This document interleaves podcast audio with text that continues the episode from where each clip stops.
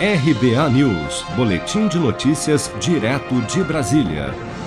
A advogada Bruna Morato, representante de um grupo de 12 médicos demitidos pela operadora de saúde Prevent Senior, afirmou em depoimento à CPI da Covid no Senado nesta terça-feira que, desde o início da pandemia, a direção da empresa buscou aproximação com o chamado Gabinete Paralelo do presidente Jair Bolsonaro para apoiar o governo na condução da crise sanitária. Segundo a advogada, havia um alinhamento ideológico desse gabinete paralelo aos interesses do Ministério da Economia, no sentido de não deixar o país parar, mas ressaltou, no entanto, que em momento algum ouviu o nome do ministro Paulo Guedes envolvido nessas conversas. Vamos ouvir. Segundo informações, o Dr. Pedro foi informado que existia um conjunto de médicos assessorando o governo federal e que esse conjunto de médicos estaria totalmente alinhado com os interesses do Ministério da Economia. Os interesses do Ministério. Da economia? O gabinete paralelo, é. né? É, agora a novidade é, é o Ministério E tinha conexão com o Ministério da Economia, é, com a, pergunta. Eu posso, posso esclarecer. Eu também tive essa mesma dúvida, até porque. É, é novo, é novo novíssimo. É, é até porque. Gabinete paralelo junto ao Ministério da Economia. É, eu Também. não sei se estava junto, porque eu, não, eu sinceramente não sou uma especialista política. O que eles me explicaram foi o seguinte: existe um interesse do Ministério da Economia para que o país não pare. E se nós entrarmos nesse sistema de lockdown, é, nós teríamos um abalo econômico muito grande.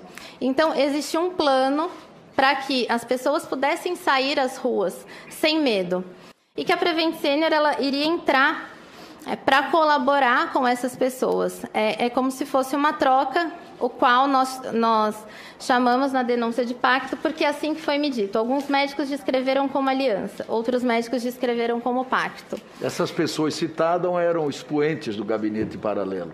Então, o nessa... fato novo é a relação desse gabinete paralelo com o Ministério da Fazenda.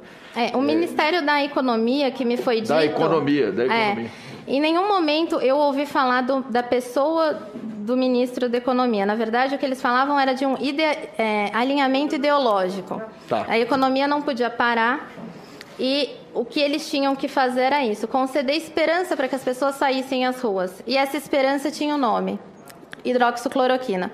A Prevent Senior, que atualmente tem mais de 500 mil segurados, a maior parte deles com mais de 60 anos, e cerca de 5 mil médicos credenciados, é acusada de ter coagido esses profissionais de saúde para que administrassem medicamentos do chamado kit Covid, como cloroquina, hidroxicloroquina, azitromicina e ivermectina, em pacientes internados com Covid, sem o conhecimento deles, dos familiares ou até mesmo do Conselho Nacional de Ética em Pesquisa, CONEP. A Prevent Senior também é suspeita de ter ocultado um estudo sobre os efeitos da cloroquina em pacientes com quadros graves de infecção pelo novo coronavírus e de ter adulterado o número de mortes resultantes desse tratamento experimental contra a Covid-19.